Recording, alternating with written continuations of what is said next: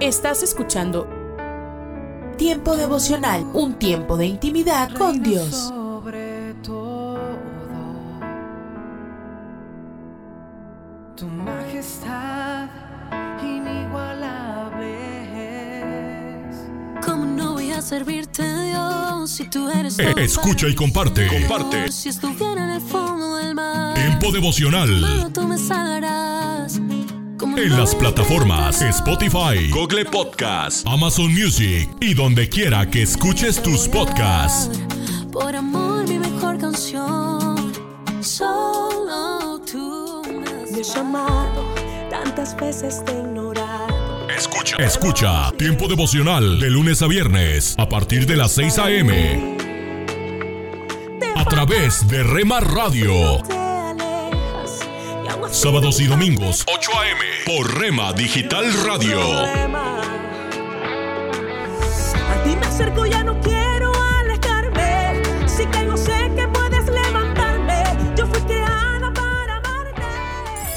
Casa de Oración Santa Fe te invita a sus reuniones. Miércoles 8 pm, domingos 8 am y 11 am.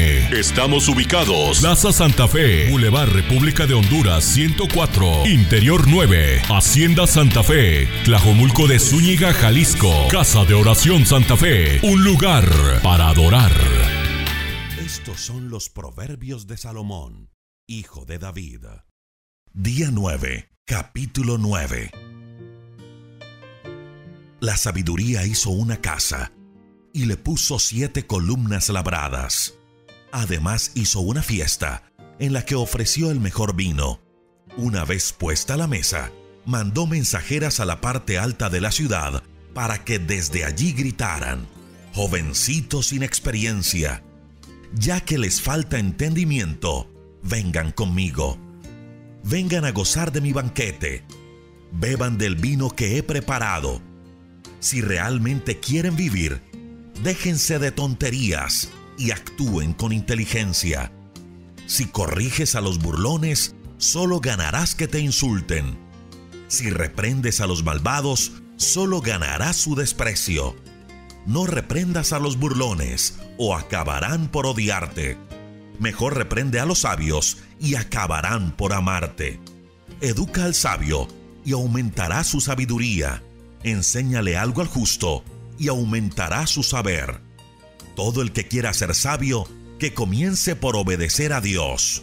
Conocer al Dios Santo es dar muestras de inteligencia. Yo, la sabiduría, te daré muchos años de vida. Si eres sabio, tú eres quien sale ganando. Pero si eres malcriado, sufrirás las consecuencias. La ignorancia es escandalosa, tonta y sinvergüenza. Cuando está en su casa, se sienta a la entrada misma. Cuando está en la ciudad, se sienta donde todos la vean y llama a los distraídos que pasan por el camino. Jovencitos inexpertos, faltos de entendimiento, vengan conmigo. No hay nada más sabroso que beber agua robada. No hay pan que sepa tan dulce como el que se come a escondidas. Pero estos tontos no saben que esa casa es un cementerio. No saben que sus invitados ahora están en el fondo de la tumba.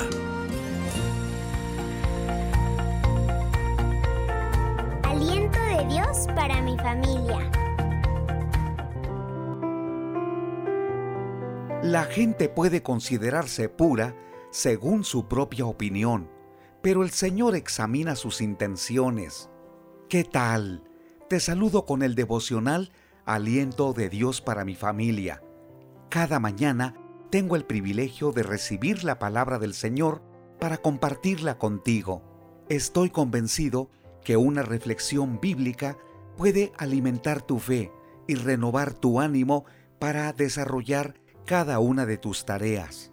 El consejo de hoy apunta a lo más profundo de nuestro corazón, donde guardamos las intenciones y muchas veces no mostramos lo que en realidad pensamos, sentimos o hemos hecho. ¿Quién será capaz de descifrar nuestras acciones si las escondemos con tanta astucia? En los Estados Unidos de Norteamérica existe el sistema de juicio con la ayuda de un jurado. La mayoría de los estados exigen que 12 personas participen. El gran jurado suele componerse de 16 a 23 personas.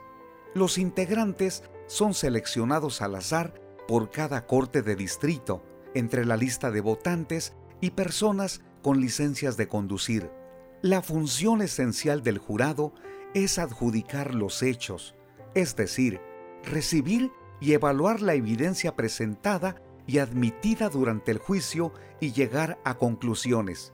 A esto se le conoce como deliberar.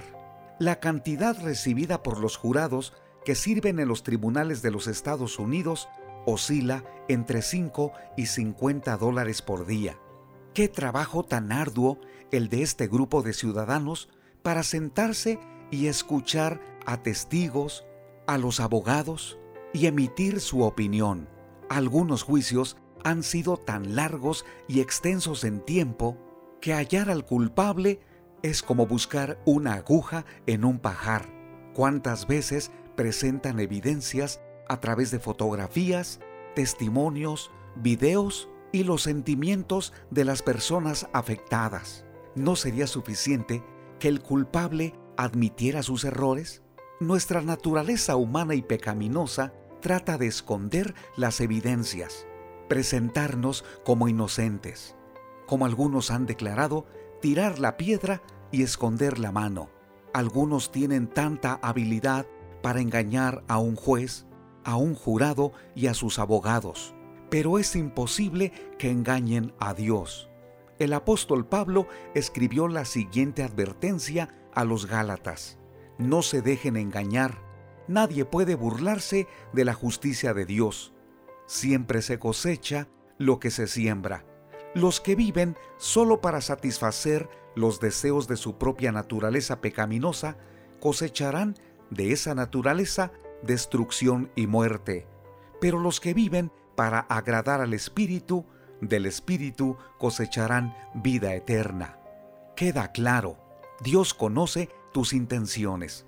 Por eso en este proverbio, capítulo 16, versículo 2, el Señor declara, la gente puede considerarse pura según su propia opinión, pero el Señor examina sus intenciones. ¿Qué piensas al respecto? ¿Cómo está tu vida? ¿Qué hay en lo más profundo de tus intenciones? ¿Causar daño? ¿Mentir para que no descubran los errores que has cometido? Sería mejor que reconozcas delante de Dios tus errores y des el paso de pedir perdón, de solicitar audiencia para que te escuchen y anuncia que con tu arrepentimiento estás dispuesto a buscar un cambio de actitudes, especialmente porque Dios es quien puede proveer ese renacimiento, esa transformación, ese cambio. La Biblia le llama nacer de nuevo, porque no se trata simplemente de mejorar cierta conducta, sino de ir al corazón, donde Dios tiene acceso para producir en ti, hombre o mujer, una persona nueva. Dios lo quiere hacer, por tanto, no detengas ese proceso.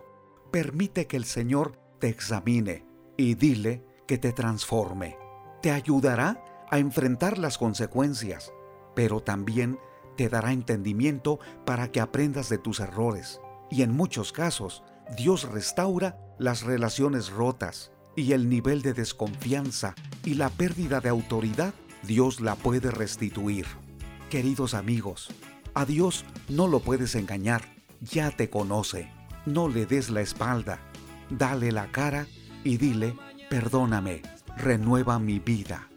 Ánimo, soy Constantino Paras de Valdés, que tengas un gran día.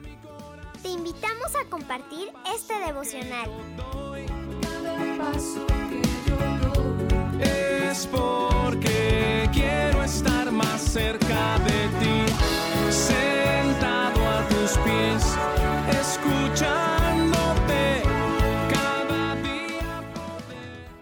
En 2 Samuel capítulo 9, verso 7 dice, y le dijo David, no tengas temor, porque yo a la verdad haré contigo misericordia por amor de Jonatán tu padre, y te devolveré todas las tierras de Saúl tu padre, y tú comerás siempre de mi mesa. Hoy me gustaría tratar sobre el tema la misericordia del Padre. Creo que no hay nada más lamentable que una persona que se siente desagradable, que piensa que todos los demás sienten repulsión por esta persona. Una de las cosas más repugnantes que puede haber es el olor hediondo que sale de un perro muerto. Mefiboset usa esta comparación para identificarse a sí mismo, lo que demuestra el estado espiritual y emocional deplorable en que se encontraba. Una persona en esas circunstancias pierde el espíritu de conquista y se hace la idea de que es un fracasado. Mefiboset llegó a aceptar esa idea posiblemente por causa de las personas que le rodeaban, aunque era el nieto del rey Saúl hijo de Jonatán y gozaba de una solvente economía, pero a causa de su invalidez y del ambiente del fracaso en que vivía, llegó a creer que su vida era una completa equivocación. Tal vez Mefiboset ignoraba que su padre había hecho pacto con David cuando eran muy jóvenes y un día recibió una inesperada invitación de parte del rey David. ¿Se puede imaginar todos los pensamientos que cruzaron por la mente de este hombre? Mefiboset le dijo a uno de sus criados que lo llevara hasta el palacio tímidamente sobre los hombros de su criado. Antes de golpear la puerta del palacio, un escalofrío atravesó todo su ser. El temor se apoderó de él inmediatamente pensamientos negativos empezaron a manifestarse en, su mente. El rey te mandó a llamar porque estaba esperando vergarse y este va a ser tu fin, pero no fue así. David al verlo le dijo, no tengas temor. El temor es el peor consejero, tiene la habilidad de transformar los mensajes más nobles en terribles calamidades porque yo a la verdad haré contigo misericordia. Nos habla de la gracia de Dios, es una amplia generosidad manifestada a quien no la merece. Y te devolveré todas las tierras de Saúl tu padre. Es la restitución de todo lo que él ya había perdido y tú comerás siempre de mi mesa. En el reino espiritual es el privilegio de gozar de una relación permanente con el rey de reyes y Señor de señores. Por eso debemos entender que cuando estamos pasando por luchas, por pruebas, no debemos culparnos ni condenarnos a nosotros mismos, pues detrás de cada adversidad Dios siempre tiene un propósito, pero es un propósito bueno, de esperanza, de justicia y también de salvación. Y si usted ha estado pasando por un momento difícil, esta es la oportunidad que se vuelva a Dios con todo el corazón, se arrepienta y acepte que las bendiciones del Señor sobrepasan a cualquier opresión. Así como David extendió la misericordia a Mefiboset, el Señor extiende su misericordia a su vida. La esperanza es la mejor medicina que tenemos para nuestra existencia. Eso dice el psiquiatra austriaco Viktor Frankl. Y la Biblia lo confirma también. Víctor Frank confirmó su opinión con la experiencia cuando estuvo en un campo de concentración en Alemania durante la Segunda Guerra Mundial. Todos estaban sometidos a las mismas terribles condiciones de trato, trabajo y alimentación. Sin embargo, personas con características físicas similares y bajo condiciones iguales, unos morían y otros sobrevivían. ¿Por qué? Se preguntaba Frank. Sus investigaciones le ayudaron a determinar que aquellos prisioneros que vivían alimentados por una esperanza lograban sobrevivir. Por el contrario, aquellos que habían perdido toda esperanza morían. Quizás la esperanza consistía en el recuerdo de aquella novia que esperaba en el pueblo para casarse con ella, aquella carrera que soñaba terminar para ser alguien importante en la sociedad, aquellos hijos pequeños que le esperaban en el hogar y deseaba con toda su alma verlos para criarlos y educarlos. En fin, mil sueños, esperanzas que pueden alimentar el alma humana y sostenerte en la prueba. Aquellos que la tenían sobrevivían. Los que la habían perdido perecían. Los hijos de Dios vivimos en esperanza, como el apóstol Pablo decimos, yo sé a quién he creído y sé que es poderoso para guardar mi depósito para aquel día. Paul Powell. Le invito a que me acompañe en la siguiente oración. Amado Dios, gracias porque tu misericordia, tu gracia y tu favor han sido indescriptibles. Gracias porque cuando no te conocía, Tú permitiste que tu palabra llegara a mi corazón, que yo la entendiera, la guardara y así de esta manera fue que te pude conocer y en ese encuentro sobrenatural todo dentro de mí cambió. Ahora Señor, quiero servirte con todo mi corazón. Ayúdame a perseverar en la fe y en la relación contigo. Te amo Dios en Cristo Jesús. Amén. Declare juntamente conmigo, no tengas temor porque yo a la verdad haré contigo misericordia.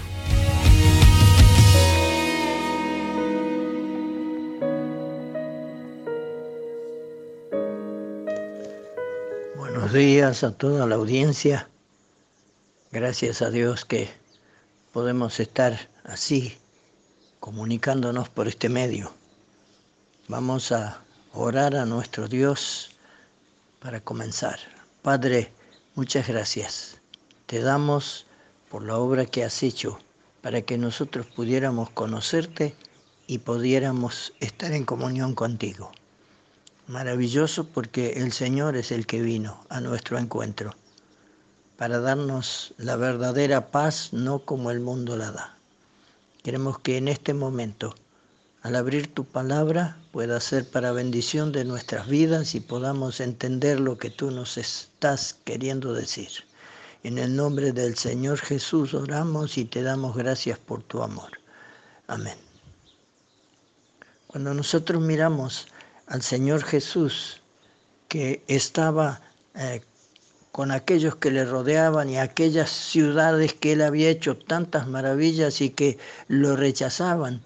Cuando miramos esto en Mateo capítulo 11, encontramos en el versículo 25 que después el Señor está diciendo esto. En aquel tiempo respondiendo Jesús dijo, Te alabo Padre, Señor del cielo y de la tierra porque escondiste estas cosas de los sabios y de los entendidos y las revelaste a los niños. Sí, Padre, porque así te agradó. Todas las cosas me fueron entregadas por mi Padre, y nadie conoce al Hijo sino el Padre, ni al Padre conoce alguno sino el Hijo, y aquel a quien el Hijo lo quiere revelar. Venid a mí todos los que estáis trabajados y cargados, y yo os haré descansar. Llevad mi yugo sobre vosotros y aprended de mí, que soy manso y humilde de corazón, y hallaréis descanso para vuestras almas, porque mi yugo es fácil y ligera mi carga. Aquí está el Señor hablando de esta manera para que aquellos que están o que se sienten solos, nunca más estén solos, porque Él los llama y dice, venid a mí todos los que estáis trabajados, cargados, yo os haré descansar. Él es el que nos da la compañía. Cuando miramos las estadísticas, muestran, por desdicha diríamos, que los suicidios van en aumento. ¿Por qué deja tanta gente voluntariamente esta vida y muy en particular los jóvenes? parece que no le encuentran más sentido porque les falta un sostén y su desesperación se vuelve insoportable y se quitan la vida.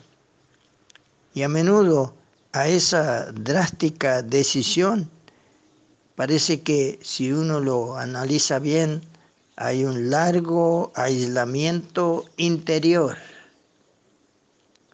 separados, lejos, no quieren que nadie les aconseje, ni les enseñe, ni les hable. Y tal vez algunos de los que me están escuchando en esta mañana se pregunte si aún existe alguien que tenga un poco de simpatía por él. Puede, puede que haya alguien que me está escuchando. Se siente solo, abandonado y olvidado así eh, por todos. Está lejos de tener alguna compañía, alguien que lo acompañe. Bueno, el Señor dice, venid a mí todos los que estáis trabajados y cargados. Acuérdese de una cosa, Dios está aquí y en todas partes, y Él le conoce y sabe su nombre, sabe su dirección, sus circunstancias, sus dificultades, conoce hasta el color de su pelo, conoce todas las cosas, no hay nada que esté escondido al gran conocimiento de nuestro Dios. Él tiene un genuino y muy grande interés en su bienestar moral y en sus penas. Sí, es así, aunque le parezca que no. Dios conoce sus problemas. También sabe que el mayor de sus problemas es el pecado. Es el pecado, tenemos que decirlo, y que eh, se prolifera en su vida y obstruye el contacto con el Dios Santo. No obstante, Él le ama y quisiera tanto ayudarle si usted eh, se lo permitiera, permite que, que Dios haga esto como dice el Señor. Venid a mí todos, yo os haré descansar. Pero para eso usted debe dejarse ayudar y confiar por completo en Él. Dios espera de usted que acuda a Él. Y basta que usted se dirija a Él en su parte interior y le diga unas simples palabras, tal vez una corta oración. Lo que importa es que su corazón se incline hacia Él. Entonces, Él va a obrar, Él le concederá todas las riquezas de su gracia y de su misericordia para con cada uno de nosotros como Él tiene. Y en virtud de la obra expiatoria del Señor Jesucristo, cuando Él murió allí en la cruz del Calvario por nuestros pecados, Él le otorgará el perdón de todos los pecados si usted se los confiesa a Él. Y de esa manera usted llegará a ser un hijo de Dios. El que posee a este Padre en los cielos tiene a quien contarle todo lo, que le ocurre y tiene también una presencia cercana que le hablará en el secreto del corazón y por medio de su palabra escrita, la Biblia, que nosotros tenemos y que meditamos y la leemos y meditamos en ella y damos gracias a Dios porque eh, la palabra de Dios es la verdad y Él dice la verdad y por eso Él dice, venid a mí todos los que estáis trabajados y cargados, yo os haré descansar. Llevan mi yugo sobre vosotros. Ese yugo es liviano porque la parte pesada la llevó Él cuando fue a la cruz. Y aprended de mí que soy manso y humilde de corazón. Ah, qué virtudes que tiene el Señor. Manso, humilde de corazón que distinto a nosotros, tenemos muchas veces altivez de corazón. De manso muchas veces no tenemos nada de mansedumbre, pero Él sí lo tiene y entonces cuando vamos a Él podemos alcanzar descanso para nuestras almas y nunca más estar solos, porque tenemos su compañía. Él ha prometido estar con nosotros todos los días hasta el fin. Y es lindo mirar lo que el Señor dice ah, cuando leemos allí en San Juan. Al que a mí viene, no le echo fuera. No le echo fuera, no tenga miedo ir al Señor. No le va a echar.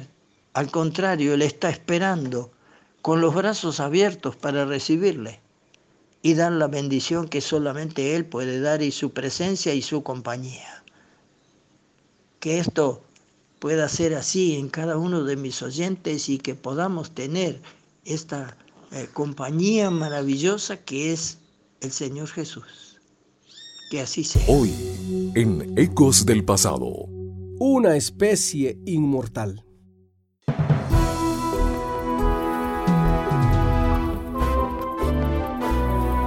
Ecos del Pasado, con Emilio Mesa. Un segmento de la Biblia para ti en este día. Consejos del pasado que impactan el presente. Lo mismo pasa con la resurrección de los muertos. Lo que se entierra es corruptible. 1 Corintios 15, 42. Antonio Vieira imaginó que Dios había creado no solamente un Adán, sino dos.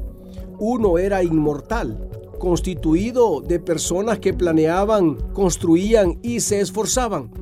El otro, condenado a la desaparición, era pesimista e inactivo.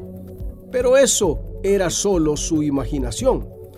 Dios creó al hombre con la posibilidad de tener una vida inmortal. Si no hubiera desobediencia, esta posibilidad sería llevada a la realidad incluso en la tierra la inmortalidad sujeta a la materia y al pecado sería el peor suplicio. En el proyecto de Dios, la muerte es vencida, no solo de una manera inmaterial, sino en el cuerpo que, Pablo dijo, está lleno de vigor, de honra y de gloria. Un cuerpo como el que Jesús asumió en la madrugada de la resurrección. Un cuerpo libre de las cadenas del tiempo y del espacio. El tránsito de la muerte a la vida eterna no está en el pasado ni es una fantasía. Cuando se entregan los cuerpos fallecidos a la tierra, se hace con la esperanza segura y cierta de que habrán de resucitar. La garantía está en lo que sucedió el primer día de la semana. El ángel dijo a las mujeres, no tengan miedo, yo sé que están buscando a Jesús, el que fue crucificado. No está aquí porque Él ha resucitado. Dios, sabemos que esta vida es breve y pasajera, pero gracias porque en el futuro tendremos un cuerpo resucitado y una vida eterna. En el nombre de Jesús, amén. Este fue tu segmento de la Biblia, Ecos del Pasado, con Emilio Mesa, preparado exclusivamente para impactar tu presente. Un aporte para esta emisora de Ministerio Reforma. Búscanos en www.ministerioreforma.com.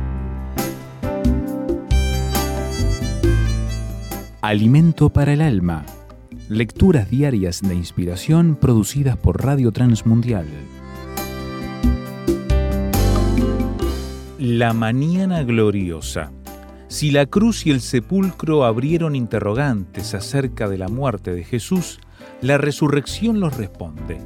Pedro afirma en su discurso de Pentecostés, al cual Dios levantó, sueltos los dolores de la muerte, por cuanto era imposible que fuese retenido por ella. Hechos 2.24 el apóstol, para quien fue tan difícil aceptar la cruz y la muerte, ha reflexionado sobre la imposibilidad de que la muerte pudiera enseñorearse sobre Jesús. La victoria de Jesús sobre la muerte y el sepulcro es la buena noticia del Evangelio y la culminación de su obra. No podemos minimizar la obra de Jesucristo limitando su efecto a lo temporal. Si en esta vida solamente esperamos en Cristo, somos los más dignos de conmiseración de todos los hombres, escribe Pablo en 1 Corintios 15, 19. La obra de la redención tiene alcances eternos. Con su muerte paga el precio del pecado y resucitando nos abre el camino hacia la eternidad. Solo la resurrección de Jesús hizo posible que los cristianos pudieran cantar desde la antigüedad. ¿Dónde está, oh muerte, tu aguijón? ¿Dónde, oh sepulcro, tu victoria? Es una tumba que, a diferencia de todas las tumbas, está vacía. La derrota de la muerte ha sido reemplazada por la victoria de la resurrección y el vencedor nos hace compartir su victoria. La vida tiene sentido. Los interrogantes existenciales tienen respuesta. Cristo ha resucitado de los muertos. Hay esperanza. Porque Él vive, nosotros también viviremos. Al tercer día resucitó. Gloria a Dios. Sirvámosle con alegría y adorémosle de corazón adoremos al Señor por su sacrificio y por la esperanza de la resurrección. Meditación escrita por Salvador de Lutri, Argentina.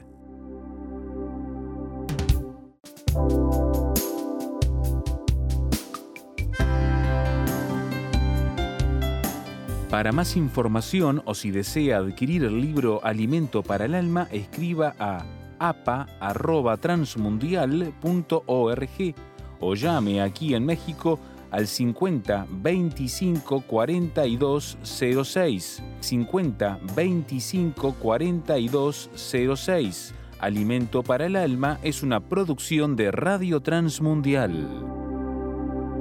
Son las 9 con un minuto y este es el tiempo de la reflexión. Cuando Dios te da la espalda, ¿te puede Dios dar la espalda? Vos sabes que sí. La Biblia dice que sí. Eh, el no permanecer fiel al pacto de Dios te hace ver su espalda. Y vamos al pasaje en donde habla acerca de esto. Hebreos capítulo 8, versículo 9. Hebreos 8, versículo 9. Eh, dice allí, ellos no permanecieron fieles a mi pacto por eso les di la espalda, dice el Señor. Es Dios hablando. Ellos, el pueblo de Israel, no permanecieron fieles a mi pacto, por eso les di la espalda. ¿Qué es no permanecer fiel a un pacto? un pacto del hebreo eritz es un acuerdo legal entre dos o más partes. Los pactos son la forma como Dios se comunica con nosotros. Pacto es una promesa y en la antigüedad esto era muy de moda, los pactos. Se utilizaban mucho los pactos entre dos personas como también entre una persona y Dios. Están los pactos entre Dios y el hombre y este, entre los hombres. De hecho, la Biblia es un documento de pacto. Por eso es que se lo denomina el Antiguo y el Nuevo Testamento. En realidad son el Antiguo y el Nuevo Pacto. La palabra testamento es la palabra latina para pacto. Así que parafraseando este versículo que acabamos de compartir, 8.9 de Hebreos, podemos decir que aquel que no obedece lo que la Biblia manda, llega un momento, porque Dios tiene paciencia, aguarda, espera, pero llega un momento en el que Dios le da la espalda. Uy, no me quiero imaginar este hecho, que el Creador te dé la espalda. Esto es muy fuerte. De por ahí si vos decís, bueno, hace años que vivo en desobediencia Eliseo y, y siento justamente eso. Siento que Dios me ha dado la espalda a causa de mi rebeldía a Él. ¿Será que hay oportunidad para mí? Bueno, mientras tengas vida, hay oportunidad. Pero hay que hacer dos cosas. En primer lugar, reconocer tu condición de pecador reconocer tu necesidad de Él y en segundo lugar, tomar la decisión de que con la ayuda del Espíritu Santo, y tiene que ser una decisión firme, que con la ayuda del Espíritu Santo vas a empezar a obedecer los mandamientos de Dios de ahora en adelante. ¿Y sabes qué? Eso va a limpiar tu mente, eso va a limpiar tu corazón, porque quizás estás lidiando de tantas cosas malas que has hecho en la vida, separado, separada de Dios, hoy estás lidiando con eh, malos pensamientos, estás lidiando con eh, ciertas acciones malas de las cuales sos preso, no podés dejar de hacer. Me refiero a vicios. No podés dejar de mentir. Eh, sos muy ávido para las cosas que no agradan a Dios, como la codicia y tantas otras cosas, ¿verdad? Bueno, el obedecer los mandamientos de Dios va a limpiar tu corazón, va a limpiar tu mente, va a cambiar tus deseos. Esos deseos tan nocivos que tenés de vivir a tu manera y, y, de pecar y demás, vas a ver cómo en algún momento eso se va a ir limpiando, se va a ir afinando y vas a tener los deseos de Dios para vos. ¿Dónde está esto en la Biblia, esto que vos acabas de decir? Está en lo que escribía el salmista. Eh, allí en el Salmos cuando decía, ¿con qué limpiará el joven su camino?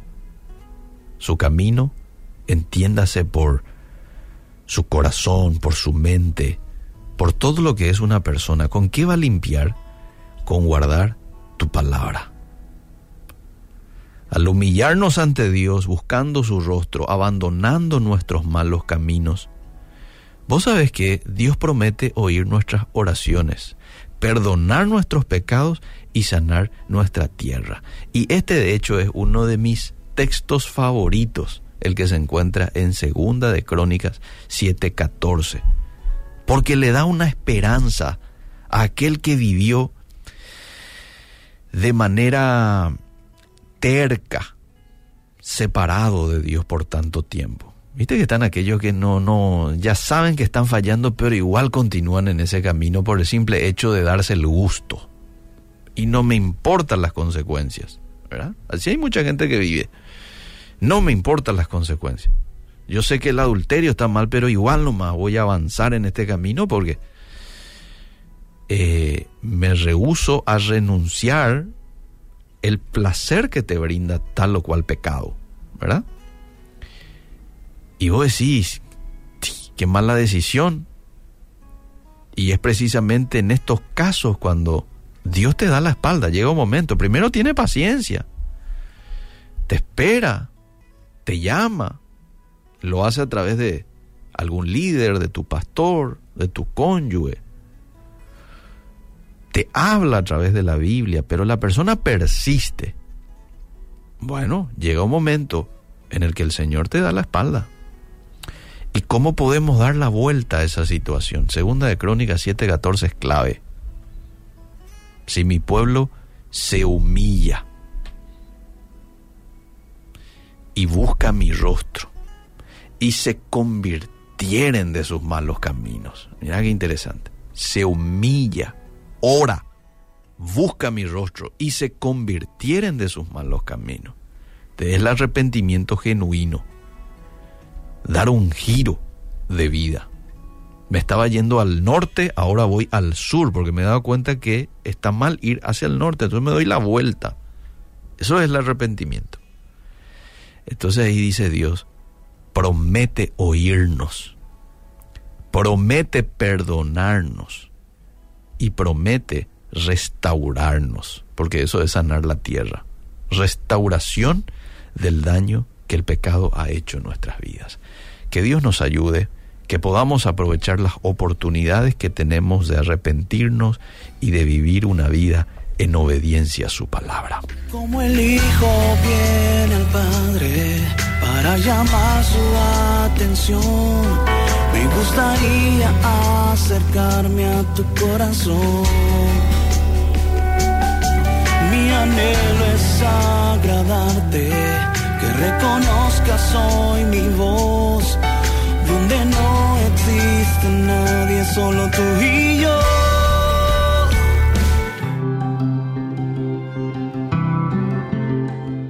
Somos mujeres de esperanza Unidas elevamos nuestras voces al Señor, orando por nuestro mundo.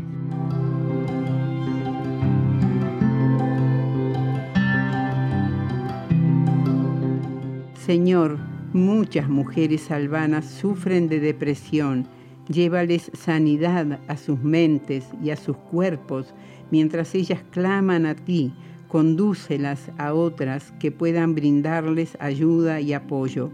Te lo pedimos en el nombre de Jesús. Amén.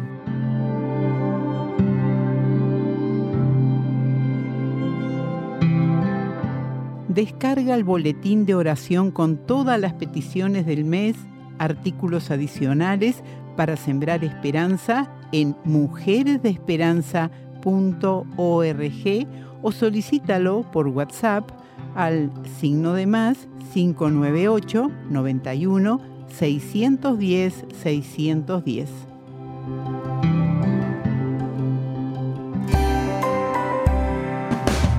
el alimento que tu alma necesita para que puedas comenzar un nuevo día.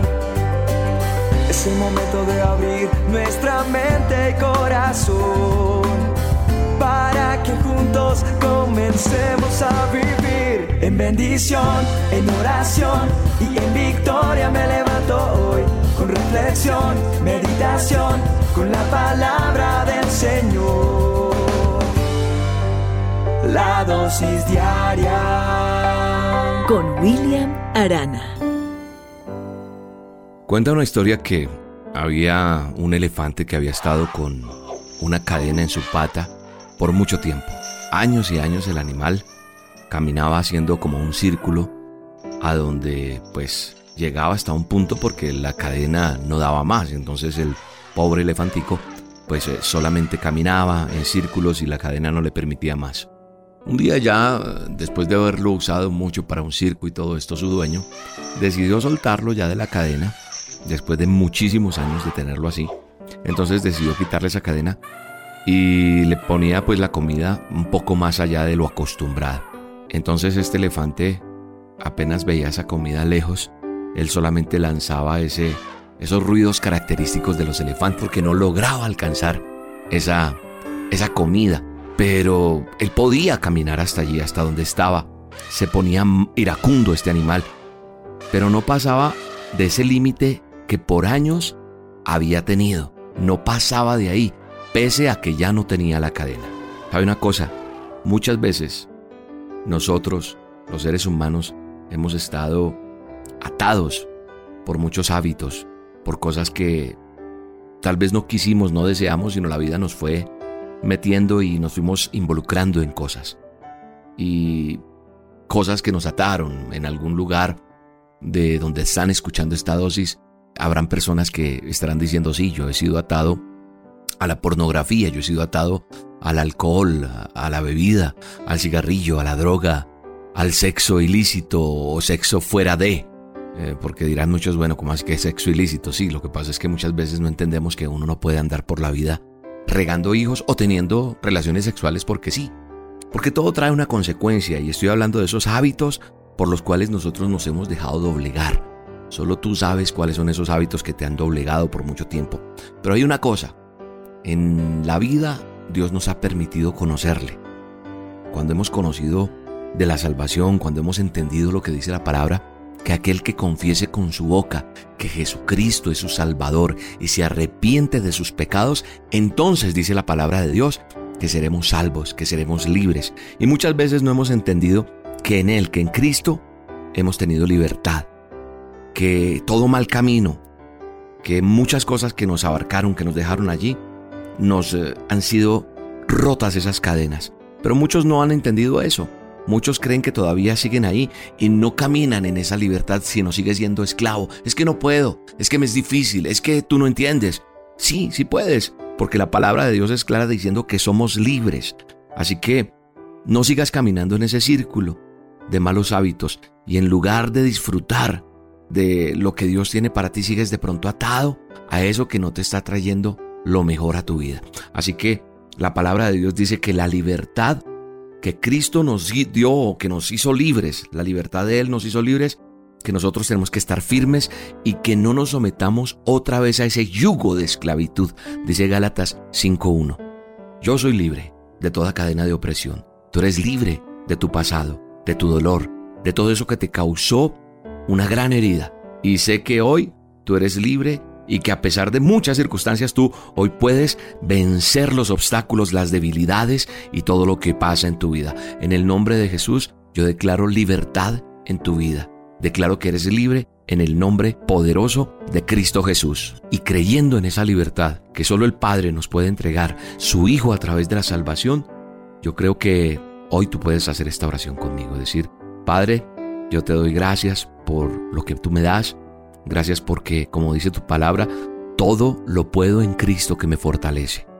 Y hoy, Señor, entrego mi debilidad, ese yugo, esa cadena que me ha dejado haciendo círculos y que no he podido. Nombra tu yugo, dilo con tus propias palabras. Renuncio, soy libre, rotas fueron las cadenas. Y sé que tengo luchas, pero ahora todo lo puedo en ti, Señor, porque tú me fortaleces. Esa fortaleza nace aquí en el fondo de mi corazón, porque si mis fuerzas humanas se acaban, tú eres mi fortaleza, Dios, y tú me ayudas.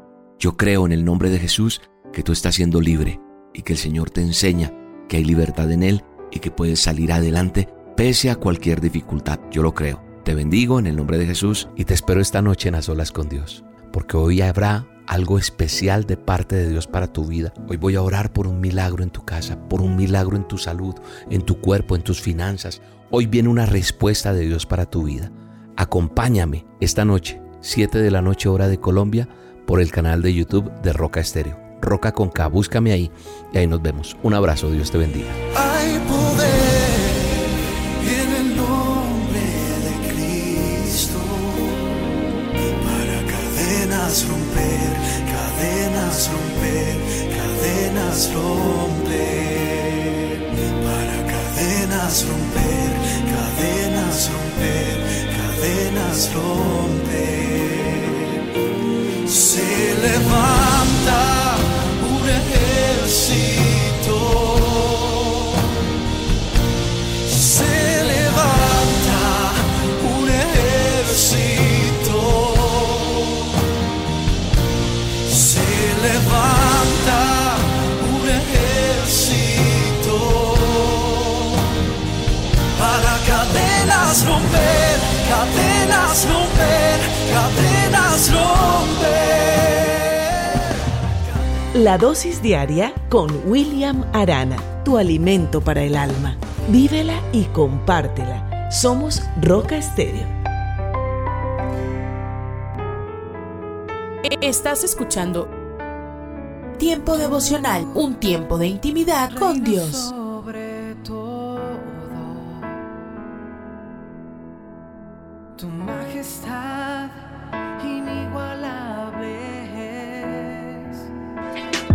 Presencia que cambió mi corazón.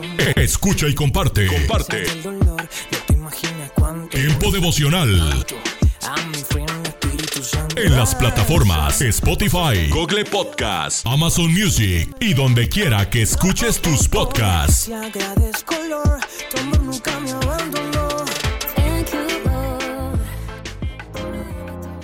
Pablo y Bernabé. Escucha. Escucha Tiempo devocional de lunes a viernes a partir de las 6 a.m.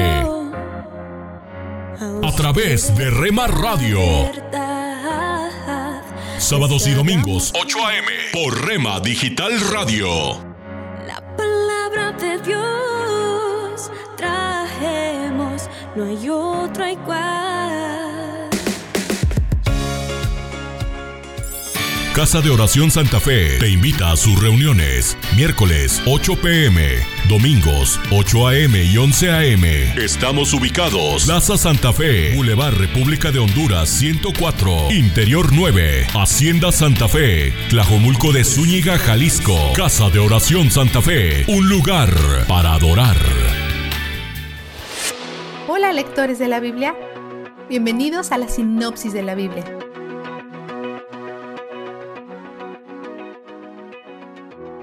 Como fugitivo, David hace una parada en Nob, porque necesita comida y armas. El sacerdote Ahimelech parece sospechar, y David miente para proteger su propia vida. Esto es menos como la mentira de Rahab para proteger a los espías, y más como la mentira de Abraham al decir que Sara era su hermana. es sobresalvarse a sí mismo, no a otros. Y eso sugiere que no creía en la promesa de Dios de hacerlo rey. Quebranta otra ley cuando come el pan consagrado, que es solo para los sacerdotes. Ahimelech hace una concesión aquí. La gente sobre el proceso. Y es difícil saber cómo sentirse al respecto en ese momento. Sin embargo, Jesús hace referencia a esta reflexión de la regla como un recordatorio que, inherente en la ley, está el espíritu de la ley, lo cual es que Dios valora la misericordia por encima de la ley. Mateo 12, versículos del 1 al 8. Doeg el Edomita también está ahí, probablemente como prisionero de guerra. Observa de cerca tal vez pensando que cualquier información que obtenga le pueda servir como boleto para su libertad. Ve a David tomar la espada de Goliat y huir al territorio enemigo Villa Fili para escapar de Saúl. David conoce a Aquis, rey de Gat. ¿Quién lo reconoce? Puede que David haya querido ofrecerse como mercenario, pero los habitantes de Gat sospechan de él así que actúa como un loco y huye de regreso a Judá. Él y su familia viven en una cueva. Sus vidas también pueden correr peligro por su culpa. Reúne a un grupo diverso de seguidores marginados. 400 hombres en apuros, endeudados, amargados y descontentos. Se dirigen al este de Moab, al otro lado del Jordán, y David deja a sus padres son viejos e incapaces de vivir en la fuga. Los moabitas y los israelitas son enemigos, pero Ruth, la bisabuela de David, era moabita, así que él tiene raíces en la tierra. Además, él y los moabitas ahora comparten a un enemigo en común, Saúl se dirige de nuevo al oeste cruzando el Jordán y se queda en un refugio en el desierto hasta que un profeta le advierte que se vaya. Y entonces se traslada a un bosque. Saúl sospecha que todos sus sirvientes y tropas lo han traicionado. Entonces Doeg, el edomita, aprovecha la oportunidad de probar que no es un traidor y suelta la sopa. Saúl convoca a Ahimelech y al sacerdote de Nob y lo acusa, pero él se declara inocente e ignorante. Aún así, Saúl le ordena a Doeg que los mate a todos, incluyendo 85 sacerdotes que mueren. El ejército de Saúl también mata a todos en Nob, incluyendo a los animales. Pero Abiatar, un hijo de Ahimelech, escapa e informa a David. David le promete lealtad y Abiatar se convierte en su sacerdote de por vida. Mientras tanto, Keilah en Judá es atacada por los filisteos. Entonces David consulta con Dios, quien promete y concede la victoria. Saúl se entera del paradero de David y trata de perseguirlo, pero Dios le da a David la primicia, así que Saúl no puede encontrarlos. A continuación, David y su tropa van al desierto de Zip. Aparece Jonathan y reconoce que tanto él como su padre saben que David es el próximo rey de Israel. Mientras, algunos habitantes de Zip le avisan a Saúl que David está allí. Saúl se dirige hacia allá, pero tan pronto como David está a la vista, Saúl se entera que los filisteos han atacado y tiene que volver a la guerra. Frustrado otra vez, nunca conseguirás lo que Dios no te da. Luego David se mueve a un oasis llamado Engadi.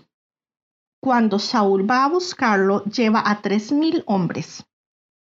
Mientras David y sus muchachos están en una cueva, Saúl entra para hacer sus necesidades los hombres de David citan las promesas de Dios como una razón para tomar acción, pero en realidad no vemos que Dios le haya dicho a David estas cosas. Entonces es posible que estén inventando promesas o aplicando mal algo que han escuchado. David sabiamente se resiste a sus palabras. Su confianza en Dios le permite esperar bien. David corta un pedazo del manto de Saúl, lo que le permite probar sus intenciones hacia Saúl. Ver la primera de Samuel, capítulo 15, versículos del 27 al 28.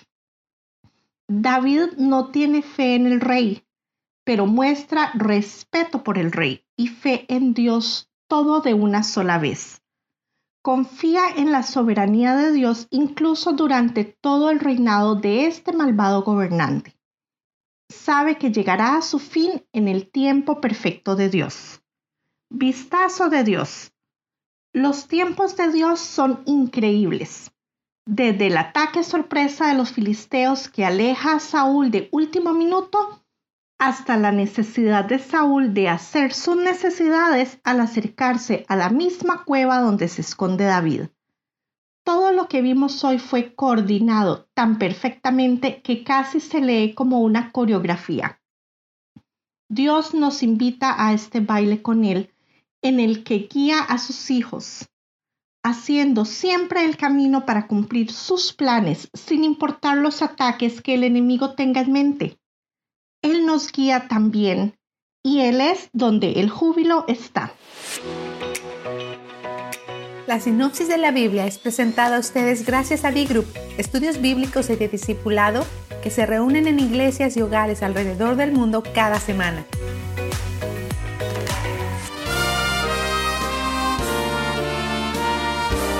Presentamos La Buena Semilla, una reflexión para cada día del año. La buena semilla para hoy se encuentra en Lucas 24 versículos 46 y 47. Fue necesario que el Cristo padeciese y resucitase de los muertos al tercer día y que se predicase en su nombre el arrepentimiento y el perdón de pecados en todas las naciones, comenzando desde Jerusalén. La reflexión de hoy se titula El día único. El capítulo 20 del Evangelio de Juan abre una nueva era. Cristo resucitó. El día llamado el día siguiente del día de reposo pasó a llamarse el primer día de la semana. Jesús no sería más el que caminaba hacia la cruz, sino el que venció a la muerte, el hombre resucitado. Ese mismo día, cerca de su tumba, halló a una mujer llorando. Él la llamó por su nombre y la consoló y le confió un mensaje conmovedor lleno de esperanza. Subo a mi Padre y a vuestro Padre, a mi Dios y a vuestro Dios. Llenos de tristeza, dos discípulos partieron de Jerusalén y se dirigieron a un pueblo llamado Emaús. Jesús se acercó a ellos y les habló de su muerte y de su gloria. Más tarde dijeron, ¿no ardía nuestro corazón en nosotros mientras nos hablaba en el camino y cuando nos abría las escrituras? La noche de ese mismo día los discípulos se reunieron en un lugar y cerraron las puertas. Vino Jesús y puesto en medio les dijo, paz a vosotros. Y cuando les hubo dicho esto, les mostró las manos y el costado, y los discípulos se regocijaron viendo al Señor. Juan 20, 19 a 20. Jesús les trajo la paz, paz que hizo mediante la sangre de su cruz, Colosenses 1:20, y que va acompañada de un gozo incomparable. Mi amigo, ese mismo día Jesús también tuvo un encuentro con Pedro, Lucas 24:34 aunque la conversación que el maestro tuvo con su discípulo que lo había negado permaneció en secreto. Sí, amigo, Jesús está vivo. Para escuchar este y otros programas, le invitamos que visite nuestra página web en labuenasemilla.com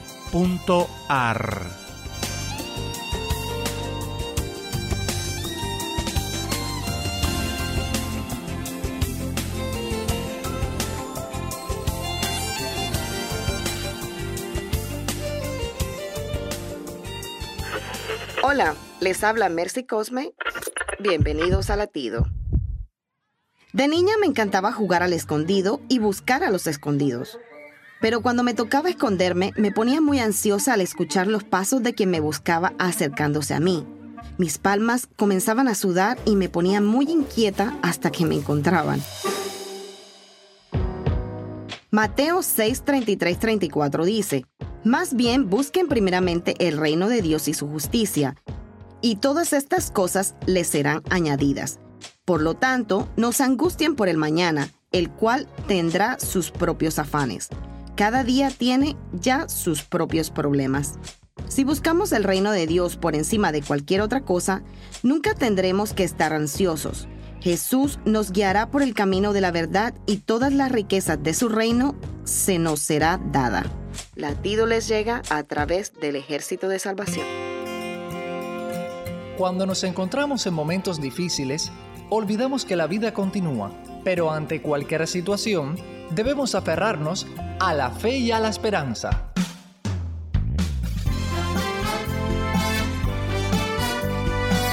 Meditaciones y comentarios con el pastor Alberto González en Mensajes, de, fe y, esperanza. Un saludo cordial desde La Habana, Cuba. Según la Biblia, un espíritu de adoración debe dominar todas nuestras conversaciones. Pablo dice, hablando entre vosotros con salmos, con himnos y con cánticos espirituales.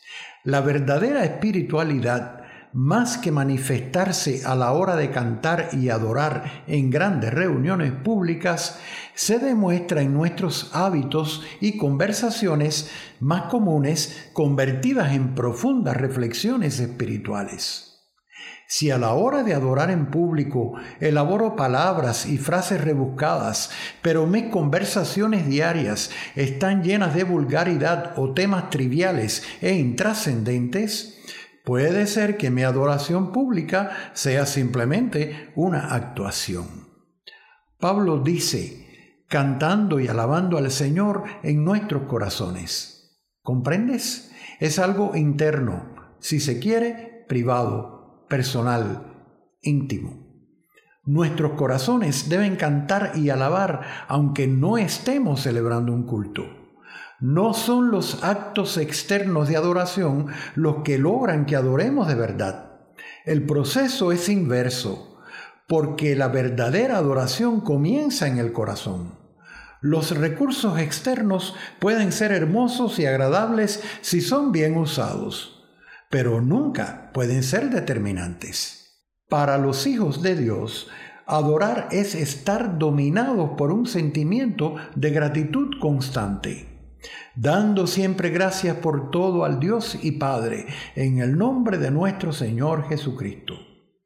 Quienes llenan sus conversaciones de espiritualidad, alabanza y gratitud en cada momento son verdaderos adoradores. Esos, al reunirse para adorar públicamente, se gozarán con instrumentos y recursos si los hay.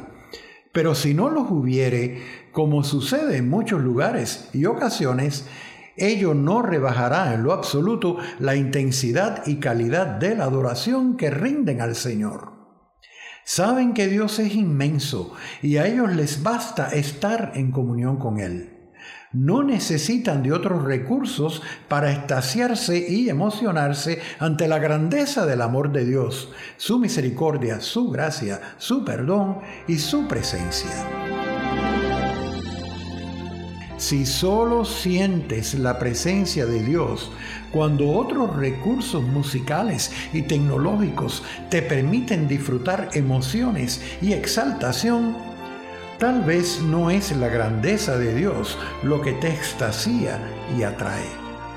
Podrías estar engañándote a ti mismo y no estar adorando a Dios, lo cual sería muy peligroso para tu alma.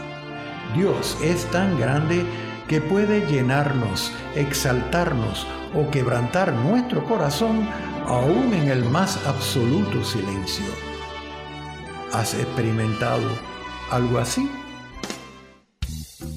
Acabas de escuchar una emisión más de Mensajes de Fe y Esperanza. Puedes escribirnos por correo postal a la siguiente dirección: P.O. Box 8700, Cari, NC 27512, Estados Unidos. También puedes enviar un correo electrónico a Gracias por la sintonía y la esperamos en el próximo programa de Mensajes, de, fe y esperanza.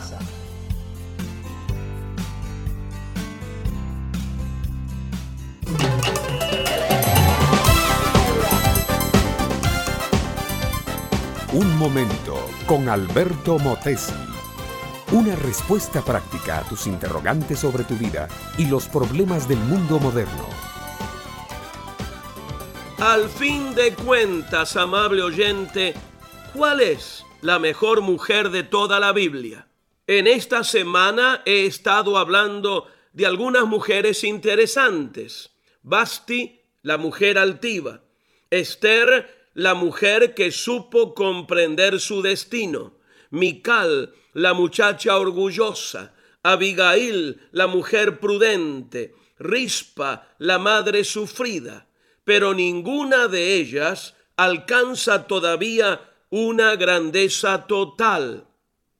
Hay otras mujeres de la Biblia que son aún más famosas. Eva, la primera mujer, Sara, la esposa de Abraham, Raquel, la mujer amada de Jacob, Ana, la madre de Samuel, Ruth, la joven moabita.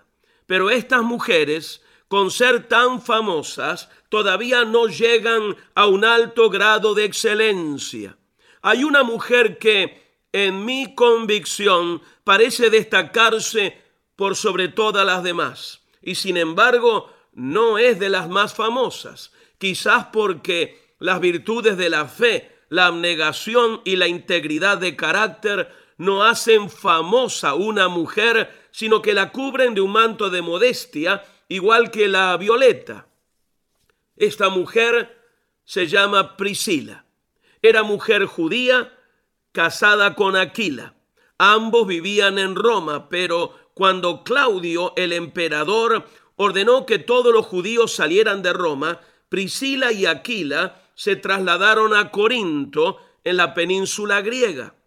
En Corinto ellos trabaron conocimiento con el apóstol Pablo. Como todos ellos trabajaban en el mismo oficio, esto es, hacer carpas de lona, se hicieron muy amigos. Pablo les predicó el Evangelio de Cristo y Priscila y Aquila se convirtieron. Allí comenzó la carrera espiritual de esta mujer. Su casa de Corinto se convirtió en un lugar de predicación. Pronto se había formado una iglesia y la llamaban la iglesia de la casa de Priscila. Su bondad, su amor, su fe, su dedicación le granjearon este raro privilegio. De Corinto, Priscila y Aquila se trasladaron a Éfeso en Asia Menor y allí también la vida espiritual de este matrimonio les ganó amigos y conversos. Y otra vez se formó una asamblea cristiana en su casa. Allí se predicaba el Evangelio, allí se estudiaba la Biblia, se elevaban alabanzas y oraciones. Años más tarde, Priscila y Aquila volvieron otra vez a Roma y allí en la capital del imperio, por tercera vez, reúnen una iglesia cristiana en su casa. Cuando Pablo escribe su carta a la iglesia de los romanos, dice de este matrimonio lo que sigue. Saluden a Priscila y Aquila, mis colaboradores en Cristo, que expusieron su vida por mí, a quienes también agradecen todas las iglesias de los gentiles. He aquí pues una mujer simple, buena, fiel, trabajadora, sierva de Jesucristo en la mejor forma, una de las mejores mujeres de todas las mencionadas en la Biblia. ¿No te gustaría, mi amiga, que otros dijeran de ti, es una gran mujer? o de ti, mi amigo, un gran hombre. La forma de lograrlo es amando y sirviendo a Cristo con todo tu corazón. Este fue Un Momento con Alberto Motesi. Escúchanos nuevamente por esta misma emisora. Puedo continuar bendiciendo tu vida. Busca mi página oficial facebook.com barra Alberto Motesi.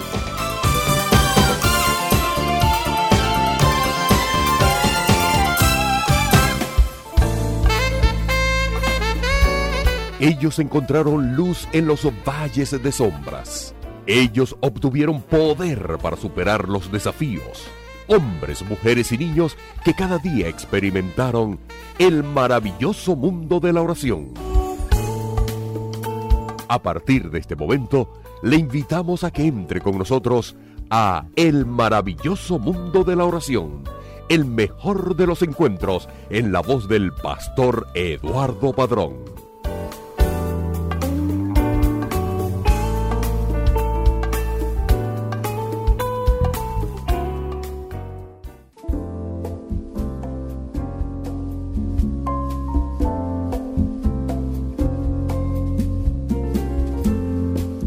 Un saludo fraterno para usted, amigo y amiga oyente. Eliezer Mota y este servidor Eduardo Padrón le damos la más cordial bienvenida al maravilloso mundo de la oración. Deseamos de todo corazón que este tiempo sea de provecho para su vida espiritual. El tema que compartiremos hoy lo hemos titulado El poder y la autoridad de Dios en nosotros. Y es parte de lo que el autor Charles Stanley ha compartido en su libro Trátelo con oración. De verdad estamos esperando que sea de su agrado.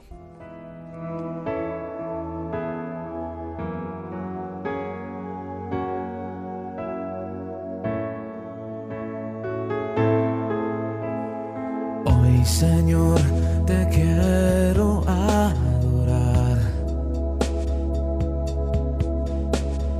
Mi mejor perfume derramar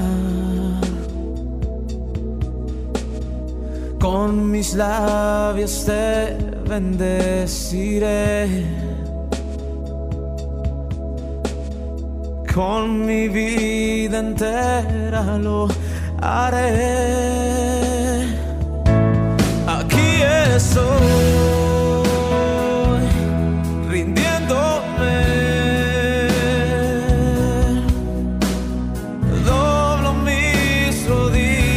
frente a ti. corazón lo dejo aquí. Aquí estoy.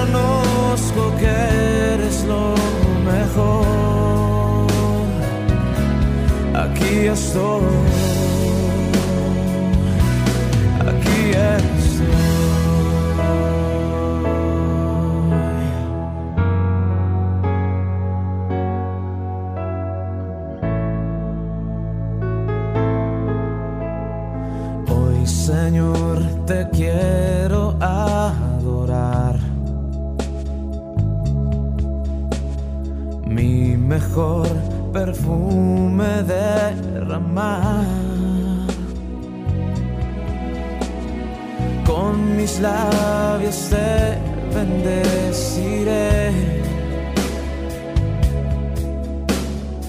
Con mi vida entera lo haré.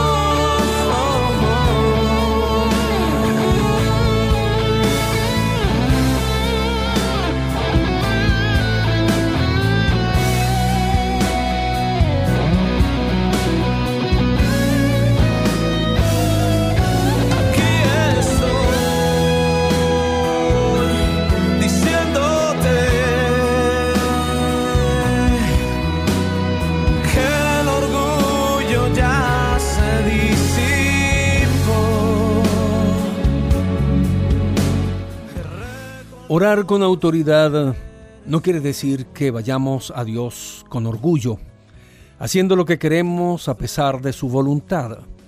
El concepto de autoridad significa algo totalmente distinto. Cristo dijo, Toda potestad me es dada en el cielo y en la tierra. Mateo 28, 18. El vocablo griego empleado aquí para potestad, exusía, significa que Cristo tiene el poder y la libertad para hacer cualquier cosa que él desee sin impedimentos. Él tenía poder ilimitado y también una ilimitada libertad para hacerlo. Por otra parte, Hechos 1.8 enseña, pero recibiréis poder cuando haya venido sobre vosotros el Espíritu Santo. La palabra empleada en este versículo se deriva de otro vocablo griego, dunamis. Significa tener la capacidad sobrenatural de Dios para producir algo en el nombre de Jesucristo. Cristo tenía el poder de Dios con un carácter ilimitado, en tanto que nosotros tenemos el poder de Dios en conexión con el cumplimiento de su voluntad. Así que cuando Jesús envió a los discípulos, Mateo 28, ellos salieron con la confianza de que se les concedería todo el poder que necesitaran. Como Cristo tenía todo el poder en el cielo y en la tierra, Él podía darles ese mismo poder. Ambos tipos de poder se mencionan en Lucas 9.1. Habiendo reunido a sus doce discípulos, les dio poder, dunamis, y autoridad, exusía, sobre todos los demonios y para sanar enfermedades. Les dio poder divino para cumplir la voluntad de Dios. En ese punto de su ministerio recibieron el poder para hacer lo que Dios les había mandado. Pero tener el poder no era suficiente debían tener la autoridad o el derecho a reclamar su posición de poder sobre todos los demonios y las enfermedades. Cristo les dio ese derecho.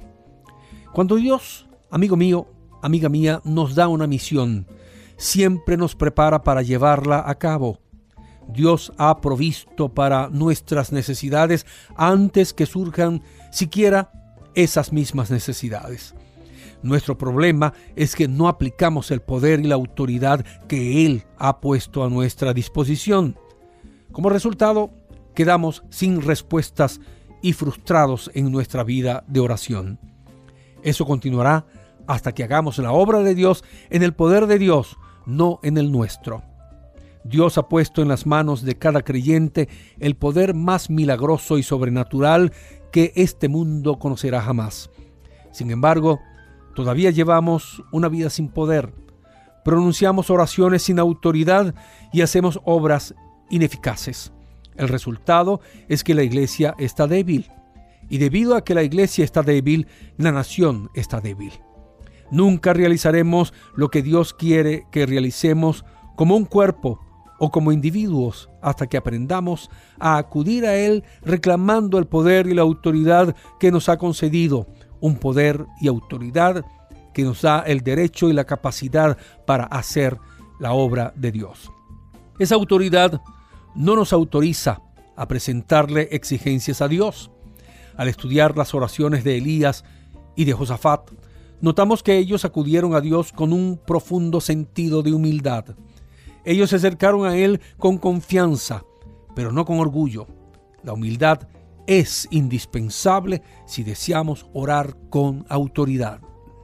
Humildad significa estar de acuerdo con Dios en cuanto a quiénes somos y qué podemos ser. La humildad elimina el concepto de que le digamos a Dios lo que hay que hacer.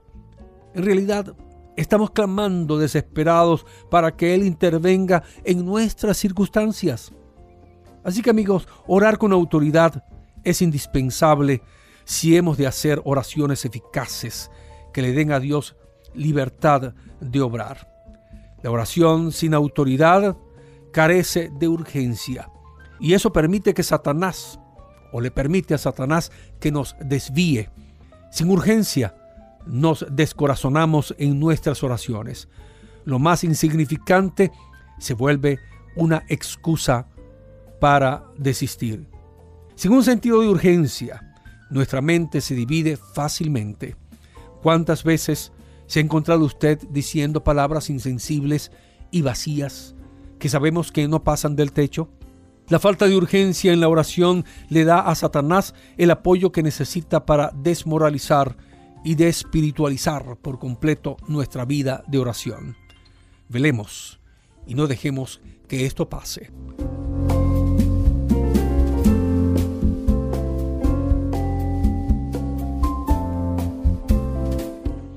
Amigo mío, ya tenemos que despedirnos. Dios les continúe bendiciendo y recuerde que la vida de oración es la que nos da verdadero ánimo y sin ella no habrá genuino avivamiento. Será hasta la próxima.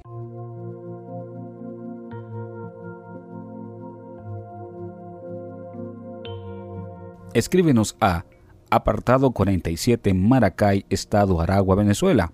También puedes escribirnos a nuestro correo electrónico oración arroba transmundial.org. Escríbenos también un mensaje de texto a nuestro celular 0416 739 6277. Estamos en las redes sociales, el Facebook RTM de Venezuela y nuestra cuenta Twitter arroba RTM Venezuela. Y recuerda, la oración sí cambia las cosas. De tu majestad y tu trono estaré y cara a cara te veré. Multitudes, naciones y pueblos vendrán, todos postrados ante ti, cantando a una sola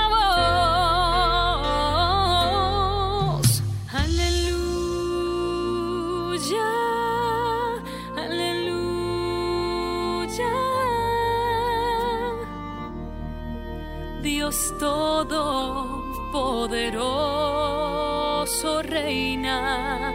Aleluya, aleluya. Cantamos ante nuestro Dios.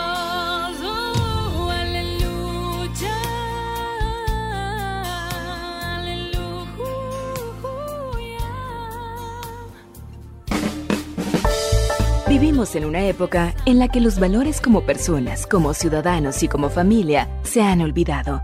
Como hijos, hermanos y padres, todos podemos dar motivación a fin de hacer de la nuestra una mejor sociedad. Motivación con Dairo Rubio Gamboa. Una gran ciudad estaba siendo sitiada y sus habitantes se reunieron para considerar el mejor medio de protegerla. Un ladrillero acaloradamente recomendaba que sus ladrillos eran la mejor adquisición para la más efectiva resistencia. Un carpintero con igual entusiasmo proponía la madera como un método efectivo para la defensa y que no sería tan costosa.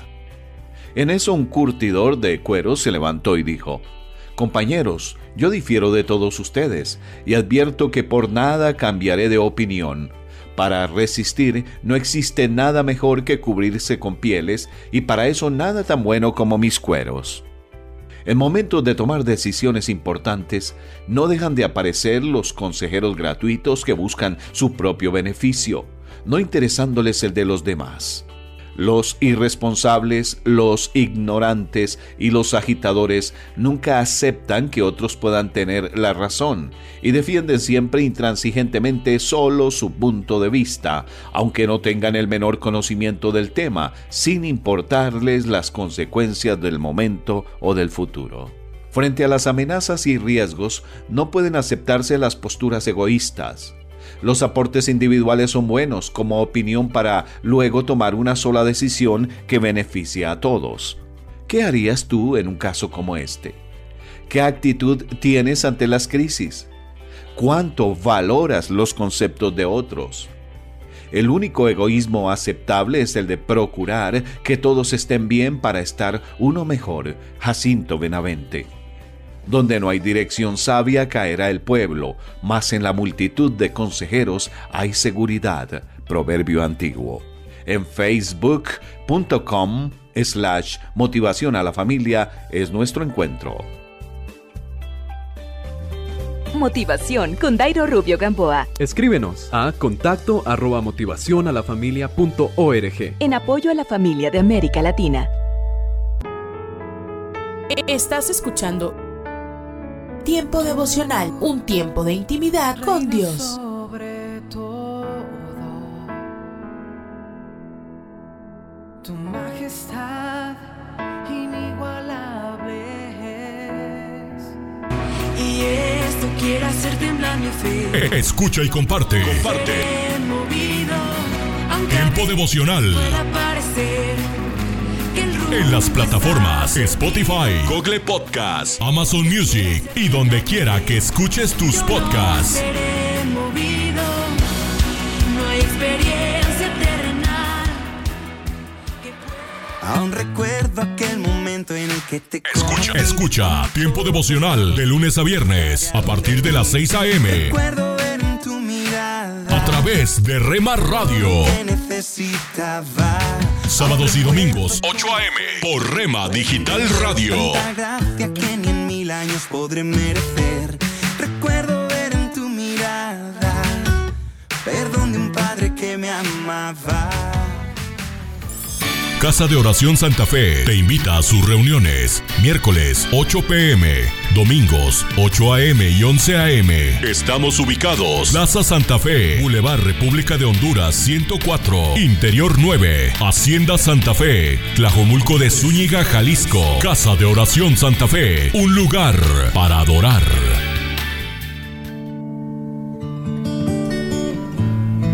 Salmo capítulo 5, versículo 3. Señor, escucha mi voz por la mañana. Cada mañana llevo a ti mis peticiones y quedo a la espera.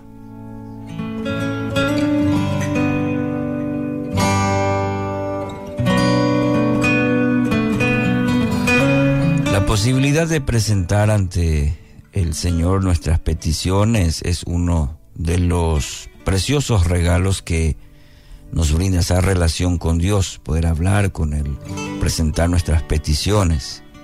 Ninguna situación es tan insignificante como para no ser eh, mencionada en nuestras oraciones. Eh, ya que Él frecuentemente revela su mano, en su mano bondadosa, en los más pequeños detalles de nuestra vida, cuando la presentamos delante de Dios, sabemos que escucha. Ahora, querido oyente, ese proceso de elevar a Dios peticiones también representa un peligro. ¿En qué sentido? Y que nuestras oraciones pueden convertirse en un ritual que carece de ese espíritu de expectativa que caracteriza las más genuinas plegarias a Dios. Y como ejemplo tenemos esta del Salmo 5.3, el salmista. Pedimos, pero no nos acompaña esa convicción eh, fuerte, firme, de que nuestra oración va a recibir respuesta. Le sucedió a Zacarías y Elizabeth. Eh, el anhelo por tener un hijo los había impulsado a pedirle a Dios que les concediera ese regalo. ¿Recuerda el texto? Ahí en Lucas capítulo 1. Y con el paso de los años es posible, o pareciera ser, que ese ruego se convirtió como que un- un- en parte de la liturgia cotidiana. A pesar de esto, un día el texto dice que un ángel le apareció a Zacarías y le anunció, Dios ha oído tu oración, tu esposa Elizabeth te dará un hijo, ahí en el versículo 13 de Lucas 1. ¿Y cuál fue la, la respuesta de, de Zacarías? ¿Cómo puedo estar seguro de que ocurrirá esto? Dice en el versículo 18. Ahí emerge la duda que parece indicar que Zacarías oraba por algo que en el fondo él creía imposible. ¿Se da cuenta? habrá sido la oración de toda una vida. Y cuando, es con, cuando Dios contestó, y bueno, ¿y cómo va a ser esto? ¿Cuál es la garantía que me das? El salmista nos presenta esta intrigante frase con respecto a la oración. Fíjese bien en el Salmo 5.3. Quedo a la espera. Esa es una frase clave. Quedo a la espera. La expectativa a la respuesta de Dios. Eh, entiendo por esto que el, el salmista aguarda alguna clase de respuesta de parte de Dios, Él se va a manifestar. Yo quedo a la espera. No considera cerrado el asunto después de, de decir amén, después de concluir la oración. Más bien esa oración da lugar a una expectativa, la mirada atenta de quien posee la certeza de que algo va a ocurrir. La postura del salmista nos recuerda también en el Antiguo Testamento la decisión que tomó Habacuc.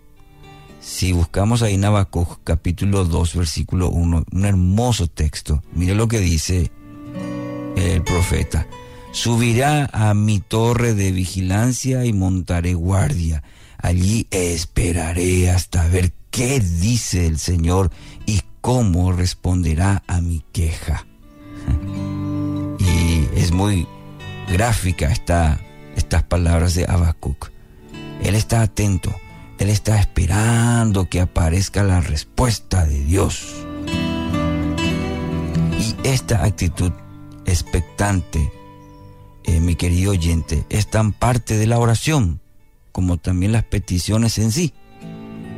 No hablamos a un Dios mudo, hablamos a un Dios que se deleita en comunicarse con cada uno de sus hijos, aquellos quienes se acercan con un corazón sincero, humilde, pero también con la expectativa de que ese Dios poderoso va a obrar, va a responder a cada uno de sus hijos. Claro, en su voluntad, en sus designios, en su soberanía, pero está ahí, expectante que el Padre se manifieste. Quiero dejarte con este desafío, querido oyente. Que tus oraciones no mueran cuando decís amén. Salí a la vida atento y dispuesto a ser sorprendido por Dios, por tu Padre, por tu Abba. Dios hará algo. No lo dudes, no lo dudes. Dios hará, Dios obrará. Eh, y va a ser una lástima que no puedas reconocer la respuesta que vos mismo eh, le has pedido al Señor, como en el caso de Zacarías, porque Dios obrará. En su tiempo, Dios hará que tu oración tenga esa santa expectativa cuando al decir amén sabemos que Dios obrará. Esto es la palabra para ti hoy.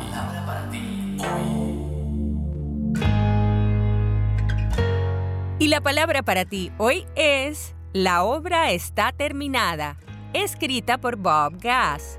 En Juan 20, 7 leemos, El lienzo que había cubierto la cabeza de Jesús estaba doblado.